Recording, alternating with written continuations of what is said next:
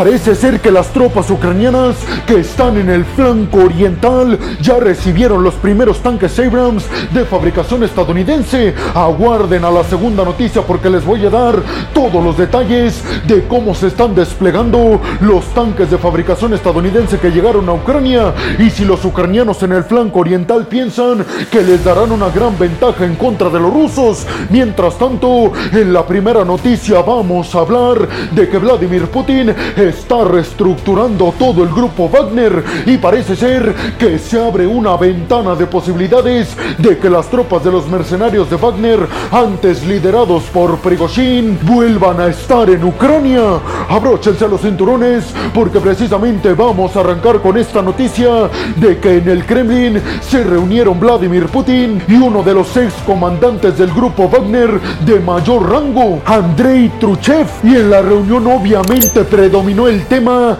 de qué hacer con las unidades del grupo Wagner a niveles militares que ahora ya han quedado sin líder y se espera peregrinos que hayan llegado a un acuerdo en el Kremlin para que las tropas de Wagner vuelvan a entrar a Ucrania a luchar a favor de Rusia. Esto después de que se salieran precisamente días después de que Prigozhin y el grupo Wagner intentaran perpetuar un motín en contra de Moscú y obviamente peregrinos Vladimir Putin intenta mandarle el mensaje a todo el mundo de que él tiene el control de los Wagner después de que Prigozhin perdiera la vida en un accidente aéreo. Precisamente el portavoz del Kremlin Dmitry Peskov dijo que esta reunión lo único que hace evidente es que el control de los Wagner no lo tenía Prigozhin, sino realmente Vladimir Putin y aseguró Dmitry Peskov, nuestro presidente, es decir, Vladimir Putin, sigue siendo el mandamás de las tropas de Wagner, ya que aseguró las tropas de Wagner no le eran leales solamente a Prigozhin,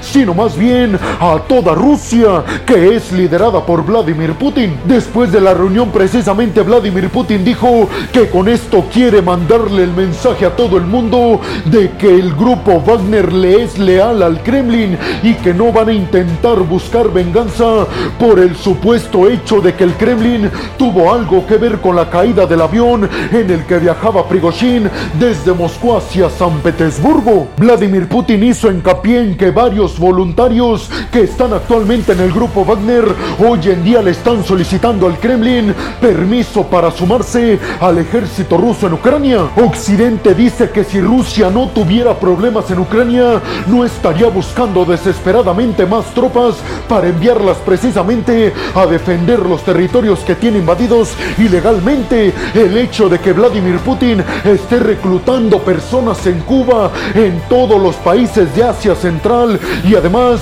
que esté buscando reclutar para el ejército ruso mercenarios y voluntarios de Wagner, aseguran desde Occidente, lo único que representa es que Vladimir Putin sabe que las cosas en Ucrania no van tan bien y además evidencia que Vladimir Putin y el ejército ruso en Ucrania necesitan más tropas. Sin embargo, peregrinos, Vladimir Putin aseguró después de la reunión con Trochev, uno de los seis altos comandantes de mayor rango en el grupo Wagner, dijo Prigozhin que él quiere que el grupo Wagner regrese a Ucrania a luchar a favor de los rusos, ya que ellos conocen perfectamente cómo es que se lleva a cabo esta invasión. Recordó además Vladimir Putin que fueron los mercenarios de Wagner los que se apoderaron de la región de Bakhmut en la batalla que culminó en mayo. Al parecer en la reunión entre Vladimir Putin y Trochev llegaron al acuerdo de que precisamente Trochev va a dirigir al grupo Wagner y sustituir a Prigozhin como el mandamás del grupo de mercenarios. Además lo estaría liderando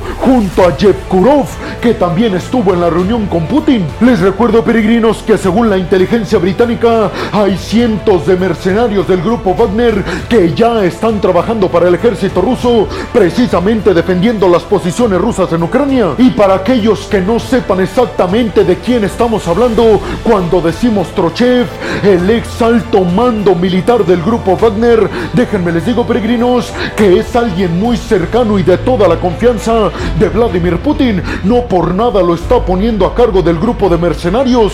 Trochev ha sido condecorado como un comandante veterano por su papel en las guerras de Chechenia y de Afganistán por parte de Rusia, pero además ha sido condecorado como héroe ruso específicamente en el año del 2016 por el papel que llevó a cabo en Siria. Es decir, que credenciales sí tiene Trochev para liderar al grupo de mercenarios de Wagner. Y repito, es de toda la confianza y de toda la seguridad de Vladimir Putin. Recordemos que Putin está poniendo a sus gentes cercanos para evitar que lo traicionen, sobre todo cuando estamos hablando de la invasión de Rusia a Ucrania. Pero ustedes qué piensan, peregrinos? ¿Realmente creen que los mercenarios de Wagner no van a tomar venganza a favor de su líder, Prigozhin? Y sobre todo les preguntaría, ¿ustedes creen realmente que el grupo Wagner le va a ser fiel a Vladimir Putin, teniendo en cuenta de que son mercenarios y se mueven única y exclusivamente por dinero?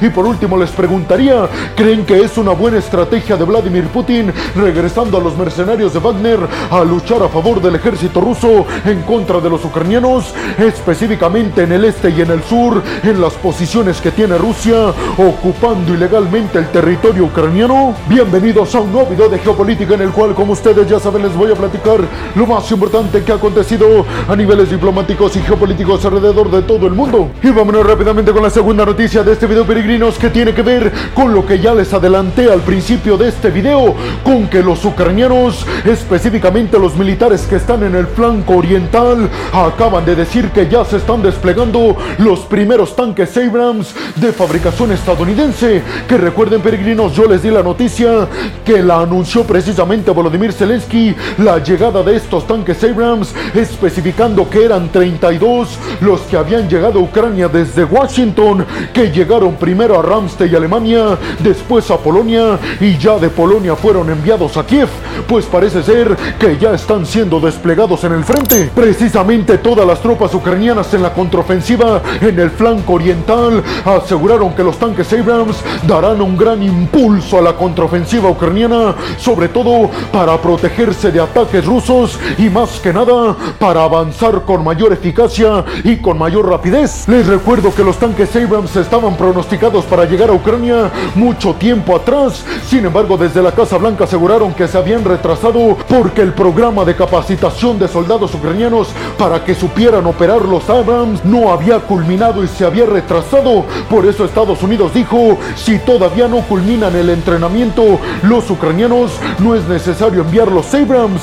Pero ahora que ya hay listos varios operadores militares para los Abrams, entonces Washington autorizó el envío. Les recuerdo, peregrinos, que Mark Milley, el principal general militar de los Estados Unidos, ha dicho que los M1 Abrams de fabricación estadounidense son los mejores tanques que existen actualmente en todo el mundo, por mucho a los tanques rusos. Por eso precisamente Mark Milley ha recalcado el hecho de que los Abrams darán una gran ventaja a los ucranianos. Zelensky dijo que todas las tropas ucranianas que están en el flanco oriental, que ya están recibiendo los tanques Abrams de fabricación estadounidense, estaban luchando única y exclusivamente con tanques de fabricación soviética. Y dijo Zelensky, si estaban consiguiendo victorias con tanques demasiado viejos soviéticos, imagínense ahora con los Abrams. Sin embargo, el principal obstáculo para los ucranianos en el flanco oriental sigue siendo el hecho de que Rusia tiene gigantescas cantidades de tropas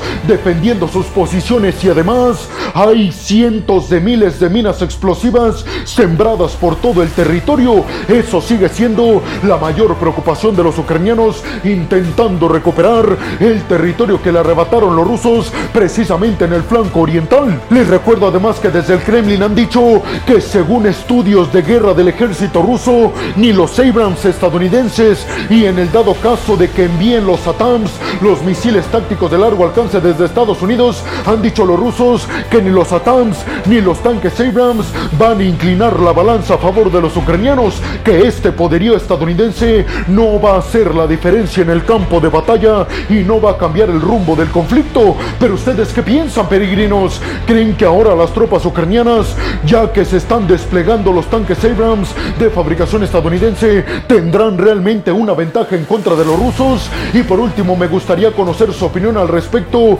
de si creen que Rusia tiene razón asegurando que esto no va a ayudar realmente a cambiar el rumbo del conflicto y a inclinar la balanza a favor de los ucranianos. ¿Qué piensan ustedes? Y vámonos rápidamente con la tercera noticia de este video, peregrinos, y continuamos en Ucrania, pero ahora vamos a hablar de la visita del nuevo ministro de la Defensa británica, Grant Shapps, en donde se reunió con el presidente ucraniano Volodymyr Zelensky y con el nuevo ministro de la Defensa ucraniana, Rustem Umerov, de origen tártaro en Crimea. Reuniones que tuvieron como principal objetivo reforzar los sistemas de defensa aérea ucranianos de cara al invierno, que sabemos todos peregrinos, Rusia va a intentar acabar o dañar al máximo porcentaje posible la infraestructura eléctrica ucraniana para dejar sin electricidad a todo el pueblo ucraniano. Esta es la primera conversación del nuevo ministro de la Defensa británica, Shapps, con Zelensky. Seguramente ustedes ya lo saben, peregrinos, pero no está por demás recordarlo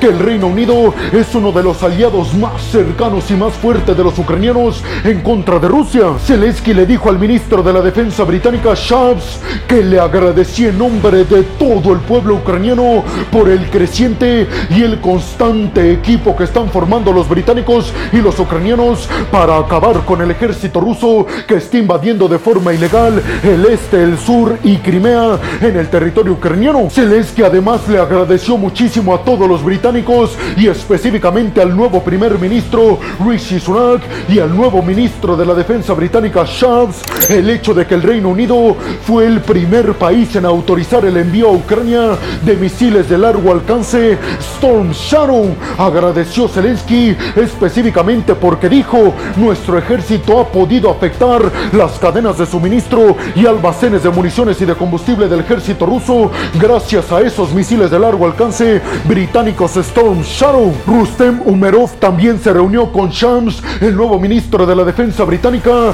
precisamente para dialogar sobre las necesidades que va a tener Ucrania en el próximo invierno, sobre todo en cuestiones de defensa aérea, para hacerle frente a los constantes y crecientes ataques que seguramente va a estar llevando a cabo el ejército ruso. Shams se comprometió específicamente a tres cosas. Primero, a enviar más sistemas de defensa aérea a Ucrania, enviar más municiones para estos sistemas de defensa aérea con los que ya cuentan los ucranianos y además a enviar más sistemas de defensa antidrones militares que Rusia utiliza muchísimo. Ustedes ya lo saben, peregrinos, pero ustedes qué piensan? ¿Creen realmente que el Reino Unido en estos momentos tenga la solvencia económica para continuar e inclusive aumentar las ayudas militares a los ucranianos? Y sobre todo me gustaría saber si creen que Ucrania va a poder resistir de mejor forma de lo que lo hizo el invierno pasado en contra de los ataques con misiles y con drones kamikaze que seguramente va a ser el ejército ruso tratando de afectar la infraestructura eléctrica ucraniana. ¿Creen que todavía el Reino Unido debe de considerarse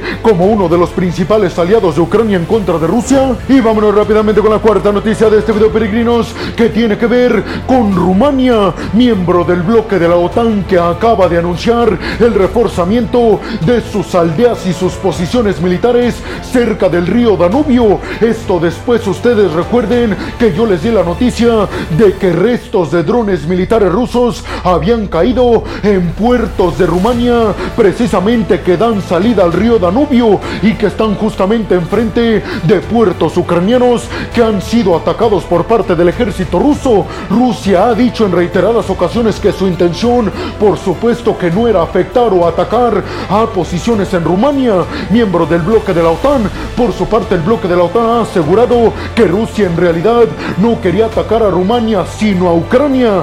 Sin embargo, Jan Stoltenberg, el secretario general del bloque de la OTAN, dijo que le preocupa muchísimo el gran escalamiento que están teniendo los ataques rusos ya no solamente a las posiciones en el río Danubio de Ucrania, sino también en las posiciones precisamente hacia el río Danubio de Rumania. El reforzamiento tuvo que ver con más sistemas de defensa aérea, más sistemas antidrones y escuchen bien esto, Rumania va a desplegar cuatro aviones militares F-16 para que salgan de forma inmediata ante una emergencia en contra de Rusia. Recuerden peregrinos que los principales objetivos del ejército ruso en esta región del río Danubio son dos puertos ucranianos, el puerto de Ismail y el puerto de Reni, dos puertos que se encuentran justamente enfrente de puertos rumanos y que precisamente los ataques con drones que ha dirigido Rusia en contra de estos puertos ucranianos han dejado restos de estos drones rusos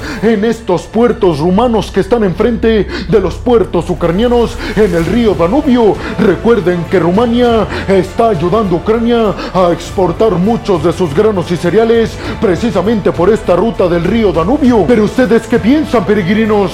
¿Creen que debemos ser muy cuidadosos con este tema ya que podríamos estar viendo el despertar de un conflicto y choque directo entre Rumania, miembro del bloque de la OTAN, y el Kremlin por este tipo de accidentes? Y sobre todo les preguntaría, peregrinos, ¿ustedes creen que Rusia realmente no ha querido dañar la infraestructura portuaria de Rumania, teniendo en cuenta que precisamente por esos puertos Rumania está ayudando a exportar granos y cereales ucranianos? Y vámonos rápidamente con la quinta noticia de este video, peregrinos, que tiene que ver con una reunión de altísimo nivel diplomático entre China y Estados Unidos. Una reunión que se llevó a cabo el día de ayer, nada más y nada menos que en Washington. Esto con el objetivo de que China y Estados Unidos mantengan líneas directas de conversaciones, sobre todo por el conflicto y las tensiones que en estos momentos se están elevando entre Pekín y Washington. Ambos países se están enfrentando por la hegemonía mundial, por el tema Taiwán y por el tema de que Rusia se está acercando cada vez más a Rusia, un país que está invadiendo Ucrania y que aseguran desde los occidentales está violando el derecho internacional. Ambos países están compitiendo directamente en varios sectores, desde el comercial hasta el económico o el tecnológico. Sin embargo, ambos países han reiterado que esta competencia no puede llevar a cabo un enfrentamiento directo entre ambos que colapsaría la economía mundial, ya que estamos hablando de las dos principales potencias económicas, Estados Unidos y China, en ese orden. Sin embargo, es importante este tipo de conversaciones entre ambos países peregrinos, ya que en estos momentos sus relaciones son las peores desde que establecieron relaciones diplomáticas oficiales Pekín y Washington. Les recuerdo además que Joe Biden tenía el objetivo de reunirse con Xi Jinping dentro del contexto de la cumbre del G20 en Nueva Delhi, en la India, una reunión que no pudo concretarse debido a que Xi Jinping no asistió a la cumbre. Ahora se está hablando de que Xi Jinping podría estar visitando Estados Unidos y que ahí podrían reunirse ambos líderes. Una reunión que créanme peregrinos quedará en la historia, ya que estamos hablando de los dos países que están compitiendo por la hegemonía global. Pero ustedes qué piensan peregrinos? ¿Creen que veremos reunidos a finales de este año como muchos aseguran a Xi Jinping y a Joe Biden? ¿Creen que ya es imposible jalar a China al bando occidental, ya que ahora está más cerca que nunca del Kremlin? Y vámonos rápidamente con la sexta y última noticia de este video, peregrinos, que tiene que ver con cooperaciones militares entre China y Timor Oriental, un país que se encuentra cercano a Australia y a Indonesia, dos enemigos de China y aliados de Estados Unidos y de los occidentales. Esta noticia tiene que ver con que China y el país llamado Timor Oriental llevaron a cabo conversaciones y la preocupación de Australia y de Indonesia fue el hecho de que China y Timor Oriental pudieran estar hablando de una cooperación estrecha a niveles militares, algo que asegura Timor Oriental específicamente su presidente José Ramos Horta. Esto no sucedió, no hablaron de cooperación militar Timor Oriental y China, por lo cual aseguró el presidente, nuestros vecinos y aliados Australia e Indonesia pueden estar tranquilos, ya que no vamos a cooperar a niveles militares con China. Pero ustedes qué piensan, peregrinos? ¿Creen realmente que Timor Oriental no tenga las intenciones de firmar acuerdos comerciales y además militares con China? Al final de todo, ¿quién creen que se quede con toda la influencia o con la mayor influencia en el Indo-Pacífico? ¿Creen que la seguirá teniendo el tío Sam o la tendrá el gigante asiático? Y bueno, hemos llegado al final del video del día de hoy, peregrinos. Les quiero agradecer muchísimo todo el apoyo que me dan. Sin ustedes, yo no podría dedicarme a lo que más me apasiona en el mundo. Así que muchas, pero muchas gracias, peregrinos. Sin más por el momento, nos vemos en el siguiente video de Geopolítica. Hasta la próxima.